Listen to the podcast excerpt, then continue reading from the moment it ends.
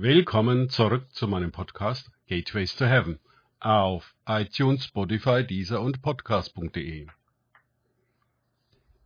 Mein Name ist Markus Herbert und mein Thema heute ist himmlische Selbstlosigkeit. Weiter geht es in diesem Podcast mit Lukas 6,35 aus den Tagesgedanken meines Freundes Frank Krause. Doch liebt eure Feinde und tut Gutes und Leid, ohne etwas wieder zu erhoffen, und euer Lohn wird groß sein, und ihr werdet Söhne des Höchsten sein. Denn er ist gütig gegen die Undankbaren und Bösen. Lukas 6, 35.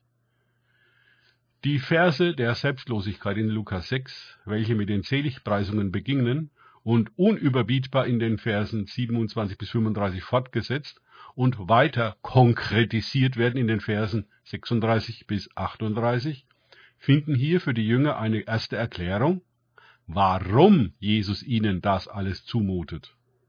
Weil Gott so ist. Natürlich nicht der Gott, den wir uns religiös zurechtlegen. Der ist nicht so gütig gegen die Bösen und Undeckbaren. Oh nein, denen drohen Feuer und Hölle. Aber der echte Gott ist selbstlos und gütig gegen alle, weil er es eben ist er kann sich selbst nicht verleugnen. Nun folgen wir als Jünger diesem Gott, der so ist. Und alles liegt daran, dass wir aufhören zu versuchen, ihn auf unsere Ebene herunterzuholen, damit wir bleiben können, wie wir sind.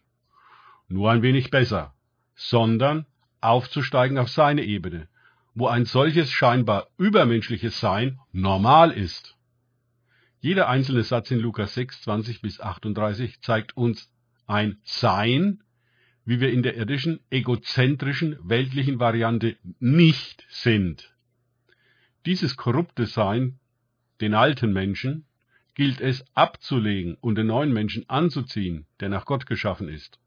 Er ist in Christus und in ihm betreten wir eine andere Variante von Menschen, als wir sie gekannt und gelebt haben. Sie ist bei weitem nicht das alte in verbesserter Form, sondern ein wirklich anderes Menschsein, heilig und gerecht, himmlisch und göttlich, voller Gnade und Wahrheit. Wir sind nicht länger Söhne der Welt, sondern Söhne des Höchsten. Das heißt, wir entsprechen nicht länger der Art der Welt, sondern der Art Gottes. Sind wir wie er, dann tun wir auch, was er tut, und das in der gleichen Art und Weise, wie er es tut. Dabei ist es uns gar nicht so bewusst, was wir tun, denn unsere Aufmerksamkeit liegt nicht länger auf unserem Tun, sondern auf seinem, nicht länger auf unseren Möglichkeiten, sondern auf den seinen und so weiter. Es ist dieses in ihm Sein, was uns seines Geistes teilhaftig macht, der uns auch in sein Bild verwandelt. Das liest sich seltsam, für einige vielleicht auch kompliziert, aber es liegt eine unbestreitbare Logik darin, dass wir ein neues und heiliges Leben nur dann leben können, wenn wir neu und heilig sind. Und dass wir die Werke Christi nur dann tun können, wenn wir sind wie er. Nur so zu tun, ohne es zu sein, ist Heuchelei und das Wesen aller Religion.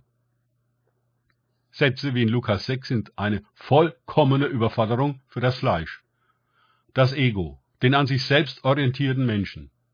Jesus spricht diese Worte auch nicht zu diesen Leuten, sondern zu den Jüngern, also zu uns.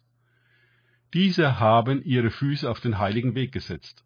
Auf diesem Weg hören wir auf, das göttliche Leben auf eigene Faust zu versuchen, sondern wir hängen an dem, der es lebt und bereit ist, es auch in uns zu leben, mit allen Konsequenzen, Verwandlungen, Wirkungen, Herrlichkeit und Frucht.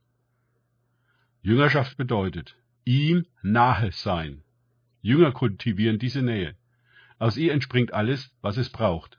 In ihr widerfährt uns alle Gnade und Wahrheit, alle Offenbarung und Ermächtigung, die wir brauchen, um eben diesen heiligen Weg zu gehen. Auf ihm nehmen wir in der Sohnschaft gegenüber dem Höchsten immer zu. Unsere neue Identität in ihm festigt sich. Das ist der große Lohn. Die Freiheit von uns selbst in der Ego-Variante ist die große Freiheit, in die wir eintreten. Das Ende des religiösen Versuchslebens und die Erfüllung mit dem Leben Christi ist der große Frieden, der uns in Christus zuteil wird. Und zwar nur dort. Der alte Mensch kann sich das überhaupt nicht vorstellen. Er will es auch gar nicht, denn der Preis für das Neue ist die Überwindung des Alten. Danke fürs Zuhören. Denkt bitte immer daran. Kenne ich es oder kann ich es im Sinne von erlebe ich es? Erst sich auf Gott und Begegnungen mit ihm einlassen, bringt wahres Leben und wahre Freiheit. Gott segne euch und wir hören uns wieder.